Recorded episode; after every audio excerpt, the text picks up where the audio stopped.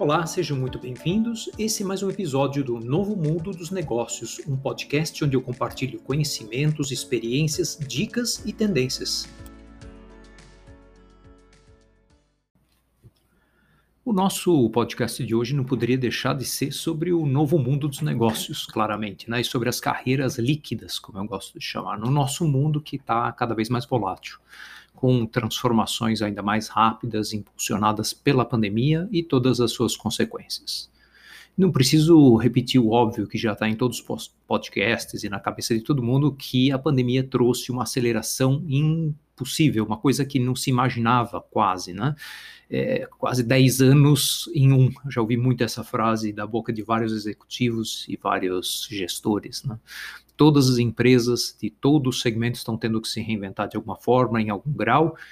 E aqui acho que vale compartilhar um pouco o que eu tenho visto como consultor e conversando como executivo com vários outros executivos e líderes, né? Eu acho que aqui compartilhando alguns segredos ou algumas dicas que eu tenho visto nas empresas que têm maior sucesso nessa transformação, nessa aceleração que está acontecendo. A primeira é humildade humildade para poder aprender, para saber que nem tudo é certo, nem tudo que eu fazia antes agora pode funcionar. Ou o que nos trouxe até aqui, uma frase que eu ouço muito, o que nos trouxe até aqui não é o que vai nos levar adiante, né, necessariamente. Então, essa humildade para escutar, para aprender, para se mover, para se modificar. A segunda é empatia. E se fala muito sobre empatia, de saber escutar, de se colocar no lugar do outro, de se colocar no lugar do cliente, mas na prática não tenho visto tanto é, isso em ação. Então acho que isso é absolutamente fundamental. As empresas que têm sucesso, elas veem a jornada dos seus clientes, elas avaliam e reavaliam frequentemente e escutam. Tem vários canais e formas e formatos para escutar os seus clientes e seus consumidores. A terceira é adaptabilidade em todos os níveis. E aqui adaptabilidade não é só da liderança, ou só da gestão, ou só dos colaboradores em todos os níveis. É importante a adaptabilidade. Né? É, aí, quase que pela mão da adaptabilidade vem agilidade. E por agilidade eu entendo a capacidade de testar, de errar, de aprender, não ter culpa quando errar, mas aprender rapidamente, tentar evitar custos altos nesse processo de testar, aprender é, mas fazer isso de forma estruturada, iterativa, é, envolvendo a todos, envolvendo as equipes. Então, essa agilidade para testar e aprender sem culpa é fundamental. É, uma maior leveza em processos e sistemas para poder ajustar. Então, aqueles sistemas legados, pesados, aquelas tecnologias enormes das empresas mais tradicionais estão tendo que ser reinventadas e repensadas porque não é só uma pandemia, eu acho que o futuro nosso vai ser de muitas mudanças frequentes, uh, advindas do próprio mercado, espero que não advindas de outras crises como essa, mas eh, o mundo não vai voltar a ser o que era. Né? Então, essa leveza em processos e sistemas é fundamental.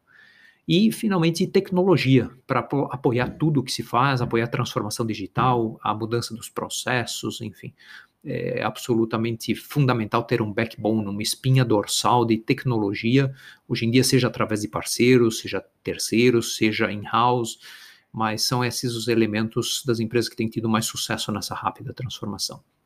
E eh, não posso deixar de falar, obviamente, e depois eu vou detalhar mais em outro podcast, sobre questão de carreiras, né? O que acontece com aquelas tradicionais carreiras? Eu sou engenheiro da Poli, né? Então me formei em engenharia, eh, depois, durante anos, eu faço um estágio, depois eu vou subindo pela eh, carreira corporativa, por assim dizer, né? E hoje como eu dizia, as carreiras são muito mais líquidas, não, não, tem mais essa questão da carreira horizontal, vertical, em T, em N, em M, ou todas as nomenclaturas que existiam até recentemente. Eu vejo meu próprio exemplo, né? eu fui um executivo que transitou por vários segmentos, várias empresas diferentes, 30 anos de experiência aí, mas é, hoje me reinventando aos 54 anos de idade, fazendo podcasts, gravando webinars, é, trabalhando como consultor, trabalhando em uma empresa que está em rápida aceleração, eu diria startup, então, e, com, e compartilhando e trabalhando em vários projetos em paralelo. E hoje eu vejo isso acontecendo com muita gente,